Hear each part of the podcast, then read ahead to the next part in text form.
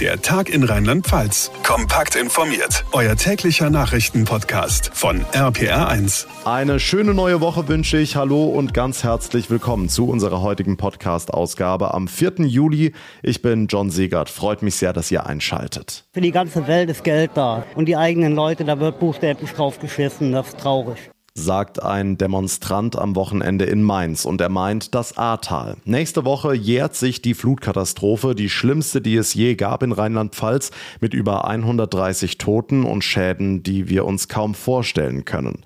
Dass es beim Wiederaufbau hakt, das hörte man nicht nur auf der Demo, das hört man fast jeden Tag und zur Stunde zieht die Landesregierung auf dem Nürburgring eine erste Bilanz. RPA1-Reporter Olaf Holzbach, wie wird die aussehen rein zahlenmäßig?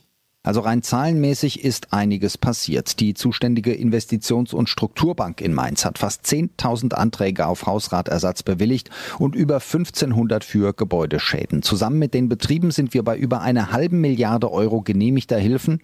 Auf der Mainzer Demo klingt das anders. Weil wir absolut nicht damit einverstanden sind, wie die Politik mit den Leuten im Ahrtal umgeht. Dass die Leute nicht, nicht alleine gelassen werden. Wir werden ja alleine gelassen. Das nimmt uns auch ganz, ganz viel Kraft, weil wir wissen irgendwo dann nicht mehr weiter. Warum ist das so? Weil bei über 9000 beschädigten Gebäuden klar ist, da kämpfen viele, sehr viele noch mit dem Antrag. Oder anderes Beispiel, Arthur Schulz, früher mal Campingplatzbetreiber in Altenahr. Die Bearbeitungszeit, das war absolut okay. Das war circa sechs Wochen.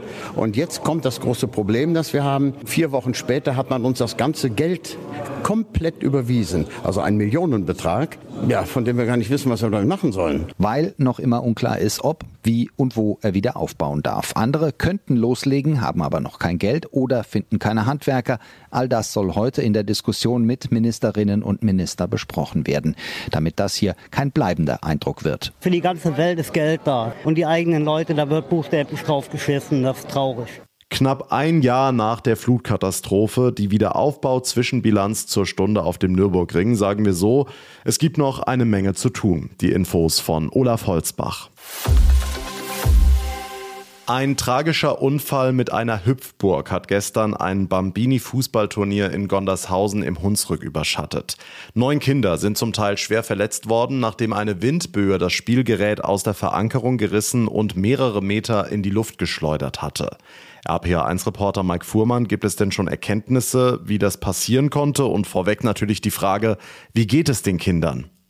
Es gibt gute Nachrichten. Alle neun Kinder sind außer Lebensgefahr. Vier von ihnen konnten sogar schon wieder aus dem Krankenhaus entlassen werden. Unterdessen hat die Polizei Ermittlungen eingeleitet, unter anderem wegen einer möglichen fahrlässigen Körperverletzung. Der Sprecher der Koblenzer Polizei, Uli Sopat. Ja, wie das auch bei Naturereignissen immer so ist, äh, wenn Personen zu Schaden kommen, nimmt die Polizei die entsprechenden Ermittlungen nach den Ursachen auf, so auch hier. Äh, und insofern müssen wir jetzt mal abwarten, was diese Ermittlungen ergeben.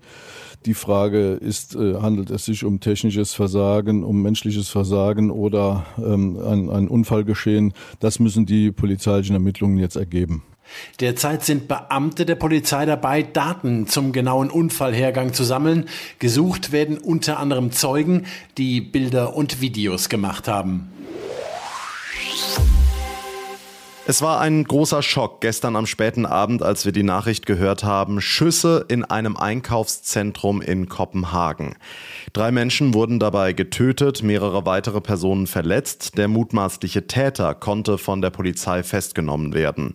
Heute haben die Einsatzkräfte weitere Einzelheiten vorgestellt. Sigrid Harms für uns in Kopenhagen. Wer waren denn die Opfer? Normale Kunden? Äh, ja, das scheint so. Zwei Teenager im Alter von 17 Jahren wurden im Kugelhagel getötet, außerdem ein 47-jähriger Mann, ein Russe, der aber in Dänemark lebt. Unter den Verletzten sind zwei Dänen und zwei Schweden im Alter von 19 bis 50 Jahren. Es ist also kein Muster zu erkennen und die Polizei geht davon aus, dass der mutmaßliche Täter wahllos auf die Menschen in dem Einkaufszentrum zielte. Die Waffen, die er bei sich hatte, waren legal, aber er hatte keine Zulassung, sie zu benutzen. Hm, bei dem mutmaßlichen Täter, von dem du sprichst, handelt es sich um einen 22-jährigen Dänen. Weiß man denn inzwischen schon mehr über sein Motiv? Deutet irgendwas auf Terror hin? Eigentlich nicht. Polizeisprecher Sören Thomassen sagte, es gibt nichts in unseren Ermittlungen, weder in den Dokumenten, die wir durchgegangen sind, noch in den Zeugenaussagen, die darauf hindeuten, dass es sich um eine Terrortat handelt. Die Polizei geht auch davon aus, dass er allein gehandelt hat. Die Frage ist also nun, ob er psychische Probleme hatte. Das scheint durchaus eine Möglichkeit zu sein. Wie geht's denn heute weiter in Kopenhagen? Der 22-Jährige, der ja die Tat gestanden hat, wird im Laufe des Tages dem Haftrichter vorgeführt. Die Polizei kündigte an, in der ganzen Stadt präsent zu sein, damit sich die Kopenhagener sicher fühlen können. Rund um das Einkaufszentrum werden nun die Absperrungen allmählich aufgehoben, sodass die Leute ihre Autos holen können. Das Fields wird aber wohl die ganze Woche geschlossen bleiben. Unklar ist noch, ob das Harry Styles Konzert, das gestern Abend abgesagt werden musste, nachgeholt wird. Der Sänger postete auf Twitter sein Mitgefühl für die Opfer und ihren Familien, er sei am Boden zerstört. Der Tag nach den tödlichen Schüssen in Kopenhagen. Die Infos von Sigrid Harms. Und damit zu weiteren wichtigen Infos vom heutigen Tag, zusammengefasst von Franka Wolf in der RPA1 Nachrichtenredaktion. Schönen guten Tag. Bundesregierung, Gewerkschaften und Arbeitgeber haben heute in Berlin beraten, wie sie mit den steigenden Verbraucherpreisen umgehen. Erste konkrete Ergebnisse werden erst im Herbst erwartet. Es soll noch eine Reihe weiterer Treffen folgen. RPA1-Reporterin Manja Borchardt. Schnelle Lösungen wird es nicht geben. Das wurde vorab immer wieder betont. Es geht um eine langfristige Strategie und damit, dass alle Beteiligten an einem Strang ziehen. Fest steht aber, auch aus Sicht der Bundesregierung, bis zum Herbst muss es Ergebnisse geben, denn dann müssen die Heizungen wieder aufgedreht werden. Der hohe Gaspreis ist aktuell das drängendste Problem. Wirtschaftsminister Habeck warnt vor einer Preisexplosion Explosion, falls Russland den Gashahn zudreht und große Energieversorger weiter in Not geraten. Die CDU will den drohenden Gasnotstand zum Thema im Rheinland-Pfälzischen Landtag machen. Bei der Debatte am Mittwoch will sie von der Ampel erfahren, wie Rheinland-Pfalz auf eine mögliche massive Verknappung der Erdgaslieferungen vorbereitet ist. CDU-Fraktionschef Baldauf sagte heute, dass sich die Landesregierung bei dem Thema wegducke. Amtsärzte fordern, das Abwasser in Deutschland häufiger auf Corona-Infektionen zu untersuchen. Das kann Hinweise auf das Infektionsgeschehen in einer Stadt oder einem Landkreis geben. RPA1-Reporterin Lea Matschulat. Die Abwasseranalyse sei ein hervorragendes Instrument für die Pandemiekontrolle, das sagte der Vorsitzende des Bundesverbandes der Ärztinnen und Ärzte des öffentlichen Gesundheitsdienstes, Niesen, der Funke Mediengruppe. Einfach das Abwasser auf Corona-Spuren prüfen und die Werte über die Monate immer beobachten. Aussagekräftiger als Meldungen über positive Fälle durch Praxen und Kliniken. In Köln etwa sei durch die Analyse festgestellt worden, dass bei den offiziellen Corona-Meldezahlen nur die Hälfte der Infektionen erfasst würde, so Niesen. Für die Nibelungenfestspiele in Worms haben die Veranstalter ein weiteres Highlight vorgestellt. Am Vormittag präsentierten sie das Bühnenbild für das Theaterstück Hildensaga auf dem Vorplatz des Doms. Die riesige Wasserlandschaft biete für alle Beteiligten viele Möglichkeiten, sagt uns der Geschäftsführer der Nibelungenfestspiele Sascha Kaiser. Es ist ein mobiler Swimmingpool in einer sehr großen Größe und äh, das stellt natürlich das ganze technische Team, aber auch künstlerische Team vor Herausforderungen, weil wie gesagt, das sind Inszenierungselemente, die geprobt werden müssen und gerade wenn der zweite Teil jetzt dunkler wird, dann ist es eine unglaublich tolle Inszenierungsmöglichkeit, mit dem Pool zu arbeiten. Homeoffice kann zu mehr Stress für ArbeitnehmerInnen führen. Das zeigt eine Studie des Deutschen Gewerkschaftsbundes, die der Süddeutschen Zeitung vorliegt. Demnach machen 28 Prozent derjenigen, die häufig von zu Hause aus arbeiten, oft unbezahlte Überstunden. Von jedem Dritten erwarten außerdem die Vorgesetzten, dass er außerhalb der normalen Arbeitszeiten erreichbar ist.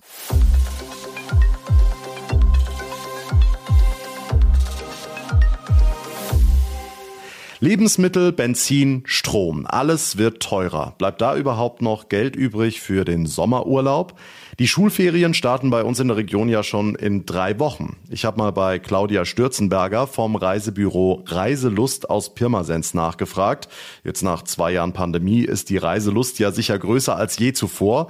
Frau Stürzenberger, wie sieht's denn aus? Fahren die Pfälzerinnen und Pfälzer dieses Jahr in den Urlaub oder haben viele ihre Reisen schon stornieren müssen? Die Buchungen, die wir bereits getätigt haben und äh, wir haben seit Januar einen Anstieg der Buchungen wieder verzeichnet, finden statt beim einen oder anderen kommt schon einmal so die Rückmeldung, ja, der Urlaub darf nicht so teuer sein. Aber im Großen und Ganzen bei uns hier im Büro wirkt sich noch nicht maßgeblich aus.